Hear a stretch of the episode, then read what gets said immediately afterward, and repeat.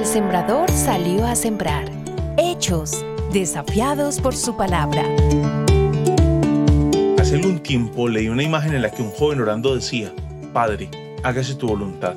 Al parecer hace una pausa, reflexiona y termina diciendo, solo si yo estoy de acuerdo. Qué particular esta oración. No se parece mucho a las oraciones y acciones que encontramos en la vida del apóstol Pablo.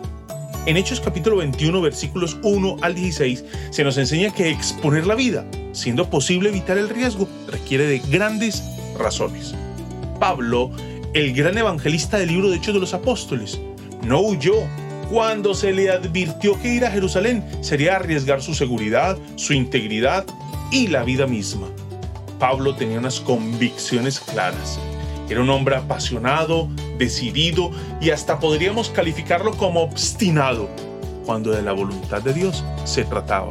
Y es que fueron varios los intentos por hacerlo desistir de su jornada de ir a Jerusalén. Estando en Tiro, dice el versículo 4, encontramos a los discípulos y nos quedamos con ellos siete días. Ellos, por medio del Espíritu, exhortaron a Pablo a que no subiera a Jerusalén. En Cesarea, luego de escuchar el mensaje del Señor por medio del profeta, dice el versículo 12, al oír esto, nosotros y los de aquel lugar le rogamos a Pablo que no subiera a Jerusalén. Los creyentes de los pueblos que Pablo visitaba, por el amor hacia el apóstol, les parecía que debían advertirle e insistirle que desistiera. Todos a una voz le decían, no vayas a Jerusalén. Hasta lloraron. Fue tal la insistencia que Pablo parece sentirse conmovido por el afán que tenían de velar por su cuidado. El versículo 13 dice, porque lloran, me parten el alma.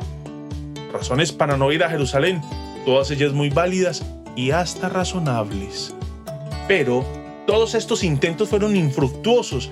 Para él todo estaba muy claro. Desde el capítulo 20, versículos 22 y 23 lo ha expresado. Y ahora tengan en cuenta que voy a Jerusalén, obligado por el Espíritu, sin saber lo que allí me espera.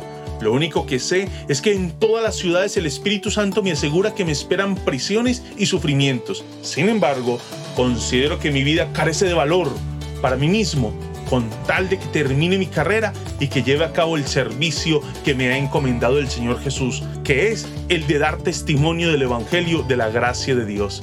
Es así que les dice en el versículo 13, por el nombre del Señor Jesús, estoy dispuesto no solo a ser atado, sino también a morir en Jerusalén. Ir a Jerusalén no era un capricho, era una orden. Esa era su convicción, una orden de su Señor y Salvador, de aquel que lo había hecho su siervo, Así lo expresa en Romanos capítulo 1, versículo 1. Pablo, siervo de Cristo Jesús, llamado a ser apóstol, apartado para anunciar el Evangelio. Esto no lo hacía exento de dolor. Él mismo dice, me parte en el alma. Esta fue su expresión al ver llorar la iglesia.